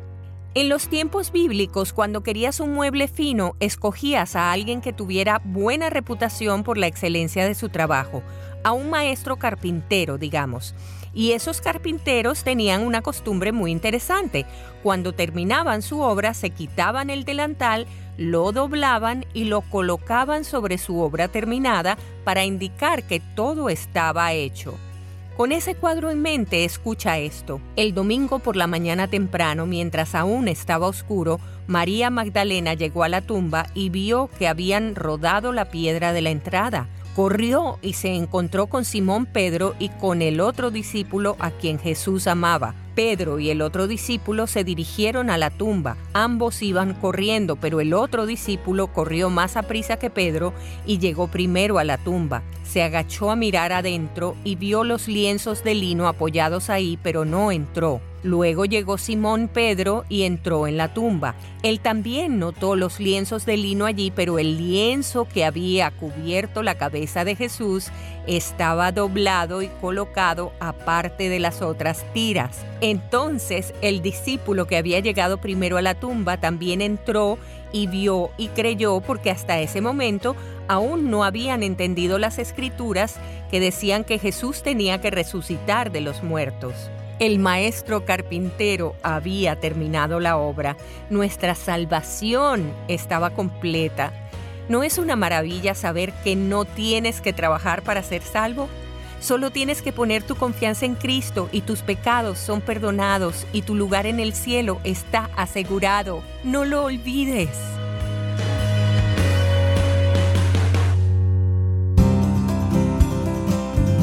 Pan dulce para la vida. Reflexiones con Carmen Reynoso. Todos hablan de amor en nuestros días. Las revistas, los diarios, la radio, la televisión y aún las películas de Hollywood. Todos pretenden enseñarnos lo que es el amor. Pero por los frutos vemos que ese amor del que todos hablan no es el amor que anhelamos. Guerras, crímenes, maltratos, divorcios, traiciones, abusos, engaños, corrupción. Eso no es fruto del amor verdadero. El amor de Dios es un amor sacrificado, amor que es benigno, que no tiene envidia, que no es jactancioso, que no se envanece, no hace nada indebido, no busca lo suyo, no se enoja, no guarda rencor, no se goza de la injusticia, mas se goza de la verdad. Ese amor todo lo sufre, todo lo cree, todo lo espera, todo lo soporta. Ese es el amor verdadero. Ese amor solo lo encontramos en Dios porque Él es la fuente del amor. ¿Se siente usted amado de esa forma? Dios le ama así. El momento que usted recibe ese regalo de Dios, el amor verdadero, sentirá un cambio radical en su vida. Ese amor, el amor de Dios, llenará su vida y se derramará a través suyo a todos los que están a su alrededor. El amor de Dios hace milagros. Su hogar puede llegar a ser un pedacito de cielo iluminado por el amor de Dios. Pan dulce para la vida. Reflexiones con Carmen Reynoso. ¿Has experimentado la milagrosa curación espiritual de Dios? ¿Cómo te ayuda tu relación curada por el sacrificio de Jesús a soportar enfermedades físicas? El pensamiento de hoy está escrito por Kirsten H. Holborn. Kirsten escribe, El domingo de Pascua en 2020, la famosa estatua del Cristo Redentor en Río de Janeiro, Brasil, fue iluminada de modo que Jesús eh, parecía estar vestido de médico. La conmovedora representación de Cristo como médico fue un homenaje a los numerosos trabajadores de la salud que batallaron en primera línea contra la pandemia del coronavirus. La imagen refleja la descripción común de Jesús como nuestro gran médico. Jesús sanó a muchos durante su ministerio terrenal, al ciego Bartimeo, a un leproso y a un paralítico, por nombrar algunos. Su interés por la salud de sus seguidores se demostró también al multiplicar una sencilla comida para alimentar a una multitud. Todos estos milagros revelan tanto el poder como su amor genuino por las personas. No obstante, el mayor acto de curación vino mediante su muerte y resurrección. Como profetizó Isaías, por su llaga fuimos nosotros curados. De nuestra peor dolencia, la separación de Dios por causa de nuestro pecado. Aunque Jesús no sana todas nuestras enfermedades, podemos confiar en que cura nuestra necesidad más profunda, recomponer nuestra relación con Dios. Oremos. Jesús, gracias por tu sacrificio que cura mi enfermedad espiritual. Te entrego también mis dolencias físicas. Por su llaga fuimos nosotros curados. Amén. El pensamiento de hoy fue traído a ustedes de parte del ministerio Nuestro Pan Diario.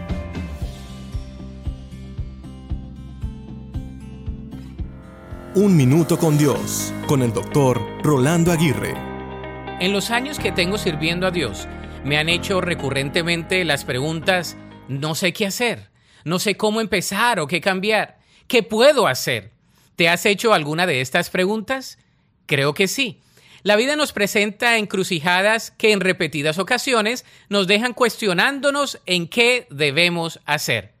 Una vez alguien me ayudó a responder brevemente a esta aparente y recurrente disyuntiva que aparecerá en nuestra vida en diferentes etapas. Primero, debes evaluar en dónde estás. Es decir, cuál es tu situación actual y qué factores están mal y urgentemente debes cambiar. En segundo lugar, debes mirar los recursos que tienes a la mano, tanto los tangibles como los intangibles. Estos pueden ser recursos financieros, materiales, relacionales, intelectuales, espirituales, etc., ya que con los recursos pueden surgir las oportunidades. Tercero, debes considerar tus opciones. Usualmente puedes comenzar por las que pueden proveerte más estabilidad sin despreciar los riesgos que puedes tomar en fe. Cuarto, debes buscar consejo de aquellos que ya han hecho lo que deseas hacer. Quinto, toma un paso de fe, desarrolla un plan y lo más importante, pídele dirección a Dios. Él desea hacer contigo lo que tú no puedes hacer por ti mismo. La Biblia dice en Job 12:13, con Dios está la sabiduría y el poder, suyo es el consejo y la inteligencia. Para escuchar episodios anteriores, visita unminutocondios.org. Estás escuchando Tiempo devocional, un tiempo de intimidad con Dios. Sobre todo, tu majestad inigualable es. Fue tu presencia que cambió mi corazón. Escucha y comparte. Comparte. El dolor, no te imaginas cuánto. Tiempo devocional. A En las plataformas Spotify, Google Podcast, Amazon Music y donde quiera que escuches tus podcasts.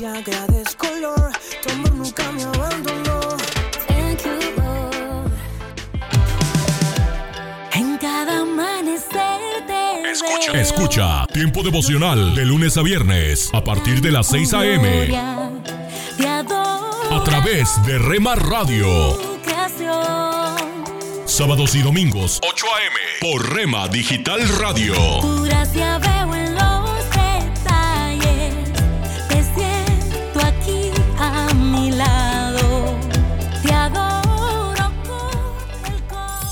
Casa de Oración Santa Fe te invita a sus reuniones. Miércoles 8 pm, domingos 8 am y 11 am. Estamos ubicados. Plaza Santa Fe, Boulevard República de Honduras 104, Interior 9, Hacienda Santa Fe, Tlajomulco de Zúñiga, Jalisco. Casa de Oración Santa Fe, un lugar para adorar. Párate a un lado. Observa el paisaje a tu alrededor. Alza la vista a conceptos eternos. Recuerda que lo esencial es lo invisible a los ojos. Haz una pausa en tu vida con Pablo Martini.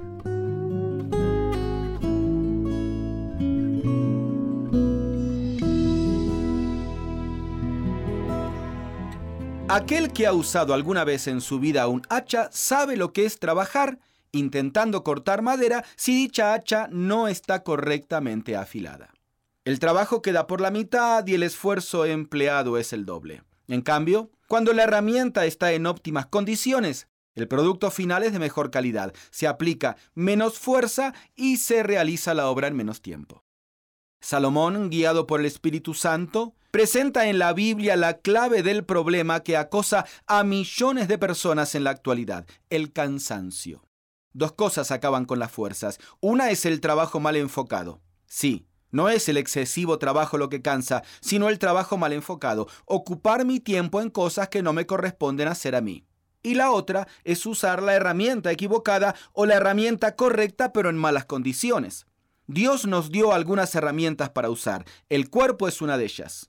De ahí que mantenerse en forma es bueno y aconsejable. Muchos de los placeres que encuentras en esta sociedad sensual tienen un efecto nocivo para el organismo y su uso o abuso lo deterioran progresivamente. Tu mente también es una herramienta increíble, pero si está repleta de pornografía, de rencores y de conceptos ajenos a Dios, te controlará a la larga. Recuerda que somos lo que pensamos. Tu alma y tu espíritu, en último lugar, son tus patrimonios exclusivos y también debes mantenerlos en forma. con una correcta actividad espiritual como respiración de tu ser interior. Circunstancias adversas de la vida son muchas veces mecanismos activados por Dios para pulirnos y afilarnos, situaciones, personas, anhelos. Mantente en forma, regula tus fuerzas, minimiza el cansancio y el estrés, acepta cuando Dios afila tu hacha. Si cada cosa en la vida la encaras con la sabiduría de lo alto, la de Dios, llegarás al final de tus jornadas de pie.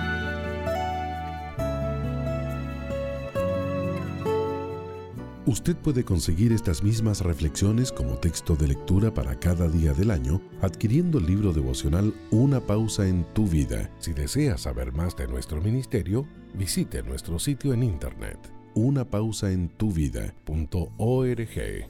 Gracias por escucharnos. Solo una voz inspira tu vida, inspira tu vida. Una voz de los cielos, con el pastor Juan Carlos Mayorga. Bienvenidos. Pero la justicia que por la fe dice, cerca de ti está la palabra, en tu boca y en tu corazón. Romanos 10, 6 y 8. La oración de fe pide lo que Dios quiere. Pero la justicia que por la fe dice, cerca de ti está la palabra, en tu boca y en tu corazón. ¿A qué se refiere esta porción? La palabra de fe, ¿dónde está?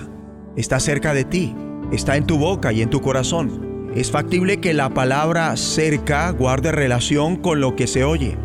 Ejemplo, cuando tú enciendes la radio, palabras de fe.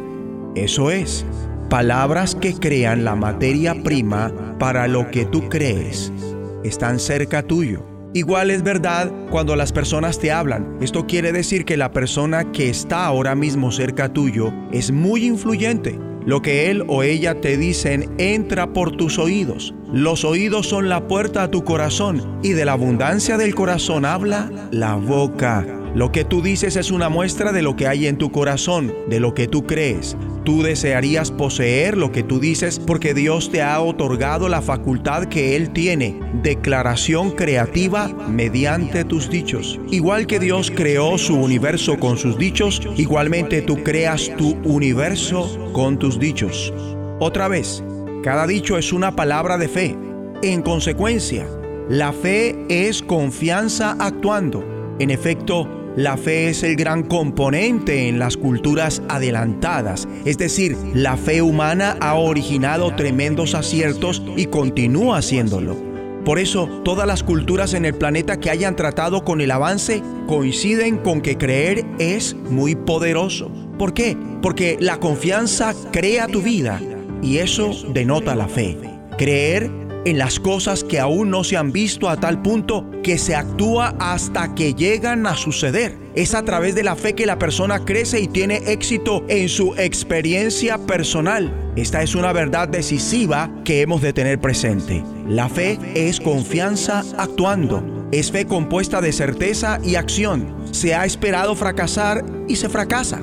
Eso es fe se espera no recibir una solicitud, de modo que se la niegan mientras va al lugar donde se supone deberían aprobársela. La persona se dice a sí misma los motivos por los que no debería aprobársele su pedido. Mi amigo y amiga, la persona se predica a sí misma de esta manera. Eso yo sé que no se da.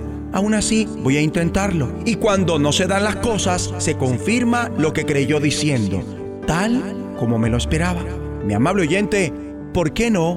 En ocasiones Dios no responde las oraciones porque Él como nadie comprende cuán fuerte es el principio de la fe y sabe que lo que se está pidiendo no sería bueno para nosotros.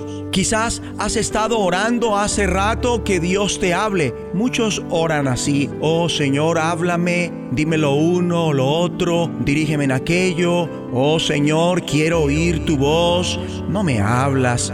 Con pasión se desea que Dios nos hable. Cuando escrito está, que el hombre justo es pronto para oír, tardo para hablar. En otras palabras, se puede hablar mucho por las cosas incorrectas. Dios no responde porque Él no desea que poseamos lo que no es apropiado para nosotros. Dios desea que le hablemos. Por lo tanto, Él desea que oremos de forma que manifestemos la fe que Él da, porque tal oración está apoyada en sus buenos propósitos para nosotros. De acuerdo, oremos. Padre bueno, ayúdame para prestar mis oídos únicamente a lo que edifica, de modo que lo que hable sea un reflejo de ello. Que las palabras que yo te hable en oración estén siempre basadas en tus propósitos. Que las palabras de fe que hablemos sean las apropiadas, las que crean lo que tú quieres para nosotros.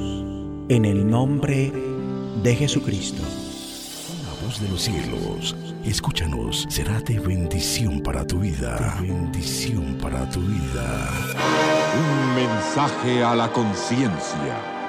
Un momento de reflexión en la vida diaria. Escúchelo hoy en la voz de Carlos Rey. Era un día normal. Los radioyentes del programa Hoy por Hoy escucharon el saludo de Iñaki Gabilondo como lo hacían todos los días laborables. Buenos días, son las 7 de la mañana, jueves 11 de marzo. Hoy es el día de menos 3. Estamos a menos de 48 horas de que finalice la campaña. El domingo a votar. La pelea sigue estando encarnizada. Parecen posibles casi todos los resultados. Luis Garrudo, el portero de Infantado 5, volvió a ver desde su portal la furgoneta blanca Renault de la que hacía unos minutos se habían bajado unos individuos sospechosos.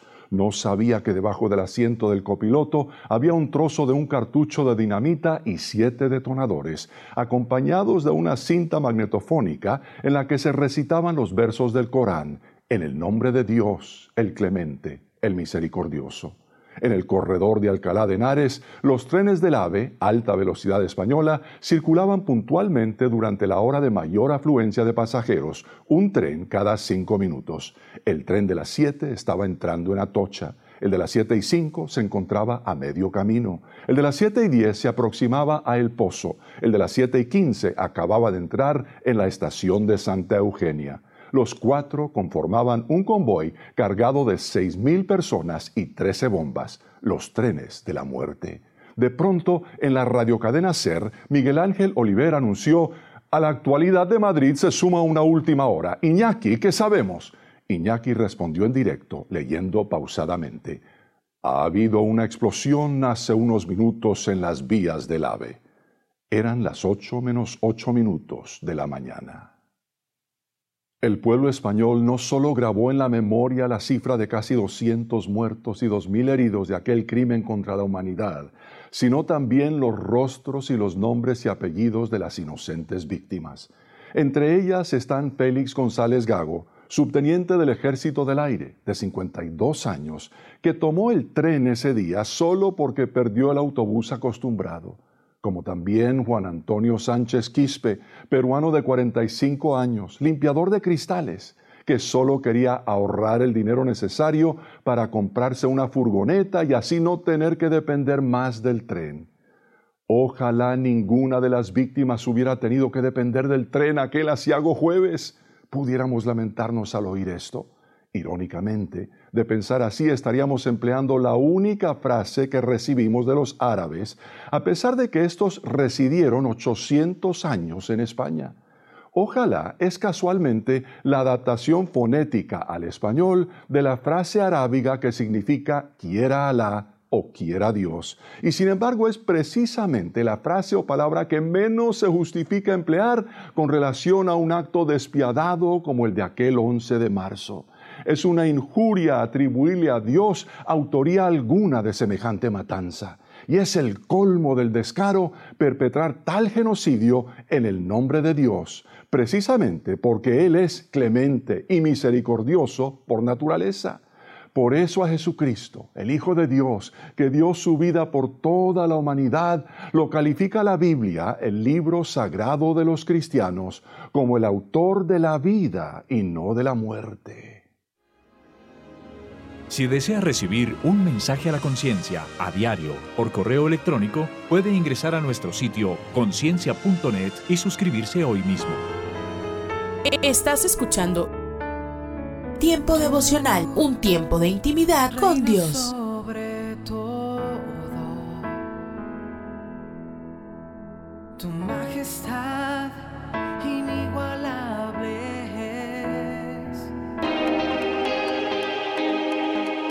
Escucha y comparte. Comparte. Es un día Tiempo devocional. para tu nombre. En las plataformas Spotify, Google Podcast, Amazon Music y donde quiera que escuches tus Para podcasts. tu nombre exaltar. Mi corazón siente emoción. Escucha. Escucha Tiempo devocional de lunes a viernes a partir de las 6 a.m. Través de Rema Radio. Sábados y domingos, 8 a.m. por Rema Digital Radio. perdí sin esperanza y tú me encontraste en mi corazón. Sanaste Dios y sé que tú. Casa de Oración Santa Fe te invita a sus reuniones. Miércoles 8 pm, domingos 8 am y 11 am. Estamos ubicados. Plaza Santa Fe, Boulevard República de Honduras 104, Interior 9, Hacienda Santa Fe, Tlajomulco de Zúñiga, Jalisco. Casa de Oración Santa Fe, un lugar para adorar.